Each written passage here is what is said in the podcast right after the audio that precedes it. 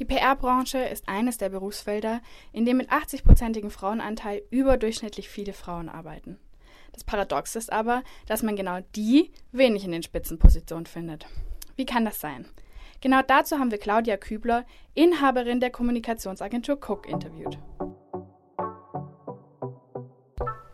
Frau Kübler, Sie sind selbst Chefin Ihrer eigenen Agentur, aber so hat Ihre Karriere bestimmt nicht begonnen. Können Sie sich vielleicht an Momente erinnern, in denen Sie Sexismus im Berufsalltag erlebt haben?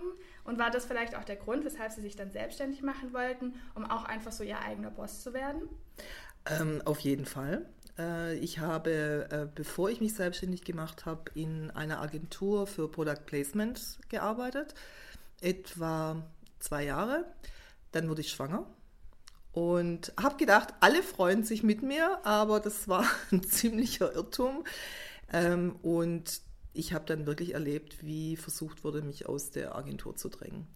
Und es eskalierte dann ziemlich, äh, sodass ich am Schluss ähm, hochschwanger im achten Monat äh, mich selbstständig gemacht habe mit meinem ersten Projekt. Oh, das wäre dann sicherlich nochmal eine andere Geschichte. Ähm, aber das war äh, damals schon ein herber Schlag für mich, muss ich sagen. Also das war, ging ja alles gut, ähm, war aber damals ja nicht äh, wirklich vorauszusehen. Aber kann ich sagen, ja, ähm, Sexismus gab es und ich bin überzeugt, gibt es auch heute noch. Wow, das ist echt eine heftige Geschichte. Wenn man auf Ihre Website kommt, Sie arbeiten ja oder Sie sind die Inhaberin der Co-Kommunikation in Stöckach sieht man vor allem erstmal rosa Krönchen und Beauty-Kunden. Dabei beschäftigen ja. sie sich in ihrem eigenen Podcast ganz viel mit Sexismus und auch mit Female Empowerment. Schließt sich das dann nicht auch irgendwie ein bisschen gegenseitig aus? Das ist eine gute Frage. Ähm, haben wir uns selber auch schon gefragt, äh, weil wir so von unserem, von unserem persönlichen Werdegang und auch von unserem privaten Interesse hier eigentlich alle sehr feministisch eingestellt sind. Mhm. So unser Themenfeld in der Agentur sind sehr viele Beauty- und Lifestyle-Themen, also so Themen, die man klassischerweise in Frauenzeitschriften findet. Aber auf der anderen Seite muss ich sagen, es ist natürlich ein Business. Ähm, also wir sind ein Wirtschaftsunternehmen, ganz klar. Also wir sind ja nicht die Überzeugungstäter. Kosmetik und Beauty ist wirtschaftlich gesehen wichtig. Also mit dem kann dem können Leute sehr viel Geld verdienen. Ähm, sehen wir übrigens auch daran, kleiner Einschub, ähm, es gibt immer mehr junge Firmen, die von Männern gestartet werden, was immer ein Indiz dafür ist, dass man gut verdienen kann. Überall, wo mehr Geld ist, werden Sie sehr viel mehr Männer sehen als, als, als Frauen. Und dass wir äh, ja alles so ein bisschen bunt äh, aufgehübscht haben, liegt natürlich daran, dass wir in unserer Website zeigen wollen, was wir tun.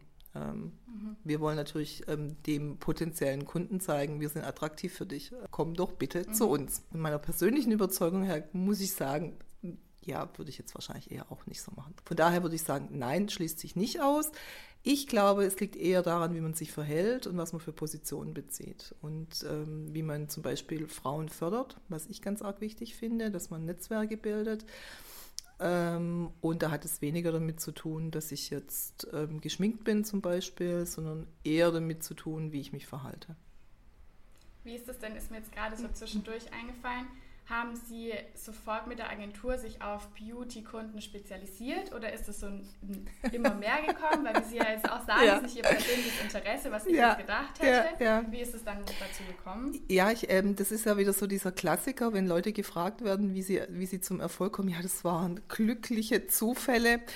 Es war in unserem Fall tatsächlich ein glücklicher Zufall. Ähm, wir kommen eigentlich äh, beide, also meine Geschäftspartnerin und ich, aus, aus anderen Bereichen. Wir haben aber während meiner Tätigkeit in der Agentur, in der ich vorher beschäftigt war, mh, sehr viel mit Fernsehen zu tun gehabt. Und meine Geschäftspartnerin, die damals noch nicht meine Geschäftspartnerin war, hatte ähm, einen Auftrag bekommen oder eine Anfrage bekommen, ein Beauty-Arzt, ein Dermatologe, wollte unbedingt ins TV, wie es damals so schön hieß.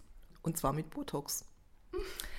ähm, das, war, das war tatsächlich, ähm, ich glaube, einer der ersten, der Botox nach Deutschland gebracht hat.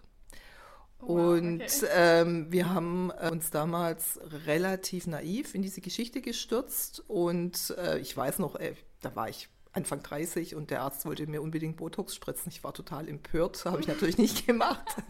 Aber ähm, wir haben für ihn eine sehr schöne Kampagne gemacht ähm, und hatten dann das gesamte, alle Fernsehprogramme da. Jeder wollte das natürlich ähm, äh, filmen und ähm, von dem ausgehend ähm, kamen auf einmal Kunden zu uns.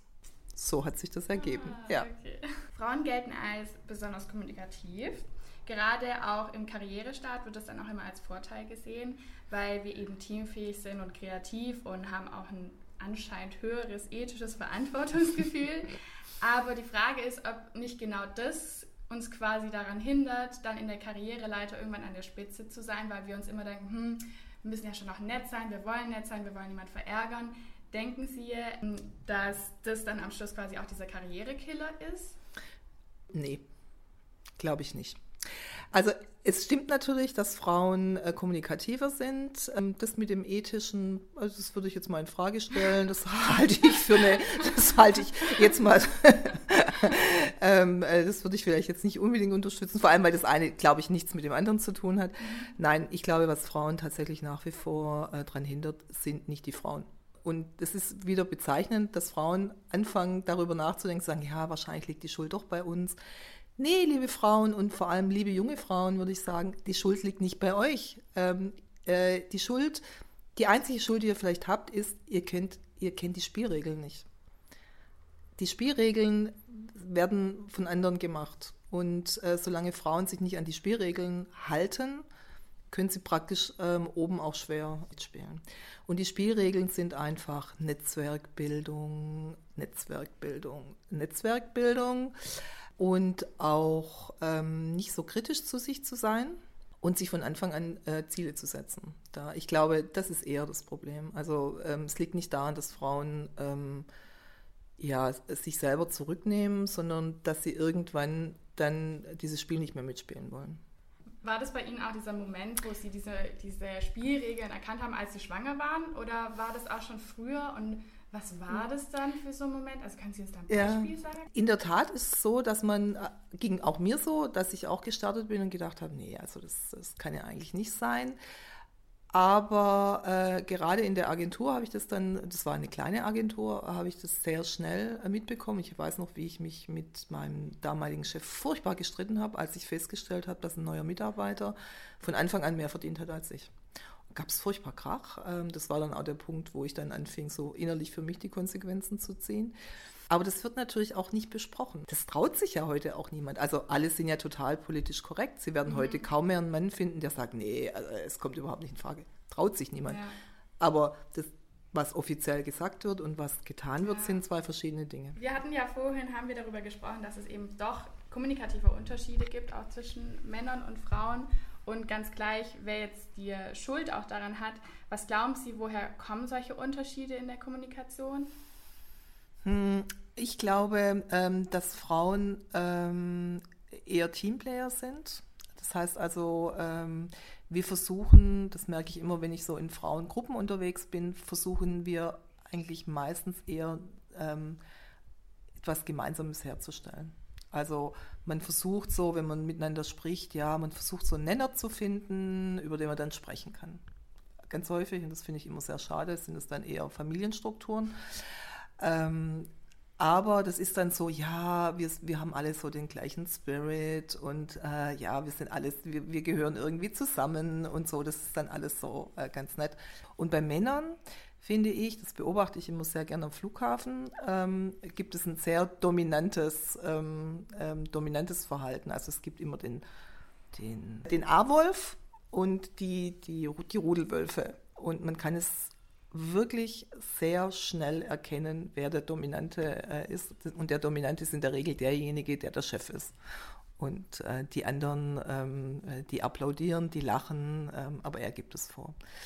Und interessant wird es dann, wenn sich zwei begegnen, die noch nicht genau wissen, wer jetzt eigentlich äh, der, der Dominante ist. Und da wird dann tatsächlich äh, ja, sehr aufgetrumpft. Ähm, und das Interessante finde ich dann aber, ich habe mich früher sehr darüber amüsiert. Ähm, ich denke aber, äh, dieses, dieses Konkurrenzverhalten, das in, diesen, in dieser Kommunikation dann da ist, führt auch dazu, dass Leute dann ehrgeiziger werden.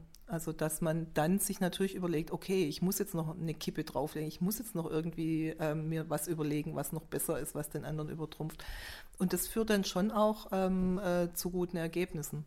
Wohingegen bei Frauen geht es dann halt sehr häufig um äh, das Team. Und da könnte es hin und wieder vielleicht vorkommen, dass man dann nicht zu den allerbesten Ergebnissen kommt, sondern eben nur zum Konsens. Aber auch wenn Frauen ihre eigene Kommunikation ändern, braucht es eben immer noch die Kommunikation, die das Äußere verändert. Und in ihrem eigenen Podcast haben sie gesagt, dass eine Sache, welche den Sexismus auch aufrechterhält, sind einfach die Medien. Und können Sie sich vielleicht irgendwas vorstellen, wie wir die Rolle der Kommunikation nutzen konnten, um den Sexismus in den Medien oder mit den Medien zu bekämpfen? Und was muss sich da auch ein hm. bisschen verändern? Das finde ich ähm, das finde ich ganz arg schwierig, ähm, weil die Medien ähm, sind, sind, natürlich wirtschaftlich denkende äh, Unternehmen. Also äh, davon auszugehen, dass ein Medium äh, sich darum kümmert, dass die Welt besser wird, ähm, äh, das halte ich, halte ich für naiv. Ähm, ich glaube, wir dürfen da nicht so sehr auf die klassischen Medien vertrauen sondern müssen auf die Macht von Social Media ähm, setzen. Also ich sehe, dass auf YouTube ähm, unglaublich viel äh, passiert, wo junge Frauen sagen, ich bin, äh, ich mache mein Ding und ich mache genau das, was ich will. Und ähm, ich glaube, dass sich darüber äh, verändern wird, dass dann der Druck, der darüber aufgebaut wird, letztendlich auch in, in, ähm, in die Medien äh, schwappen wird. Aber den Medien vorzuschreiben, dass sie jetzt was ändern sollen, das wird nicht funktionieren. Ich habe gestern einen sehr interessanten äh, Beitrag gehört über die Bravo. Die Bravo ist ja, also ich habe das als Jugendliche nie gelesen. Für mich war die Bravo wirklich das Schlimmste, äh, hätte ich nicht angerührt. Und gestern, also eine Journalistin, die darüber gesprochen hat, die sagte, man glaubt es nicht. Die Bravo hat eine neue Chefredakteurin seit zwei, drei Jahren. Und äh, die hat äh, zum Beispiel Greta Thunberg jetzt aufs Cover geholt und hat ein, ries, ein riesiges Feature über politische, ähm, äh, wie sich jung, na, nicht politische, sondern wie sich junge äh, Menschen politisch ähm, verändern und die Welt beeinflussen gemacht. Und dann dachte ich, wow, es geht. Es geht. Und warum macht es die Bravo? Die machen es natürlich nicht, weil sie, weil sie ähm, die Welt verbessern wollen, sondern weil sie sehen, es gibt ein Interesse von Jugendlichen an Politik. Und sie reagieren drauf. Und ich glaube, genauso äh, muss man auch die Medien ähm, so, sozusagen über die Interessen von Frauen zwingen, ähm, sich äh, da zu ändern. Im Übrigen muss ich jetzt sagen, aus meiner ähm, Erfahrung, äh, so aus den letzten 20 Jahren, kann ich schon sagen, dass sich innerhalb der Medien ein paar Dinge verändert haben. Vor 20 Jahren war eine Schwangerschaft bei einer Journalistin sozusagen ähm, ja, das Aus ihrer, das Aus ihrer Karriere. Heutzutage äh, gibt es tolle Teilzeitregelungen, ähm, ganz viele äh, Kolleginnen, die schwanger sind oder Kinder haben und arbeiten. Da hat sich schon ein bisschen was getan, aber es müsste sich meiner Ansicht nach noch sehr viel mehr tun. Genau, da kommen wir auch schon zu unserer letzten Frage. Was würden Sie denn allen jungen Frauen raten, die jetzt auch vielleicht in die PR-Branche reinstarten, gerade junge Studentinnen? Was ist denn Ihr Tipp an die? Ich hatte, ich hatte äh, letzte Woche ein, ein, sehr interessantes Gespräch mit einer, mit einer jungen Frau, die ähm, mir gesagt hat, ja, Vereinbarkeit und ähm, in der PR und sie jammerte so ein bisschen ähm, und dann sagt, habe ich ihr gesagt, also du musst dich entscheiden. Also, und das ist das, was ich eigentlich allen jungen Frauen, nicht nur in der Kommunikation, ähm, raten würde. Man muss sich ein Ziel setzen. Ähm, ich fand es sehr, sehr interessant, dass ich ähm, nach, nachdem ich äh, bei dem Zukunftsforum war, im Zug einen Start-up-Gründer kennengelernt habe, mit dem ich dann ein sehr, sehr nettes Gespräch über vier Stunden hatte, über Start-ups und äh, Bitcoins und also wir haben über viele Dinge geredet und er hat mir dann auch ein bisschen was von seinem Business erzählt und er sagte, ja, er hätte sich einfach immer von Anfang an einen Fünfjahresplan gemacht. Und dann dachte ich, ja, das ist der Unterschied zwischen Männern und Frauen. Frauen sagen, ja, ich muss irgendwie meine, ich muss das mit der Familie vereinbaren. Männer sagen, hey, ich habe einen Plan. Und das ist das, was ich jungen Frauen ähm, echt an die Hand gebe. Macht euch einen Plan, setzt euch ein Ziel und ähm, setzt eine Priorität. Man kann nicht alles haben. Und die Frage ist, was ist mir wichtiger? Ähm, und wie kann ich vielleicht das Zweitwichtigste auch erreichen? Und wenn es zum Beispiel bedeutet, ich kann nicht ähm, bei einer NGO arbeiten, weil ich nämlich ziemlich viel Geld brauche, wenn ich irgendwie Kinder äh, will und die für die Betreuung sorgen muss, dann ähm, muss ich halt auf die NGO verzichten.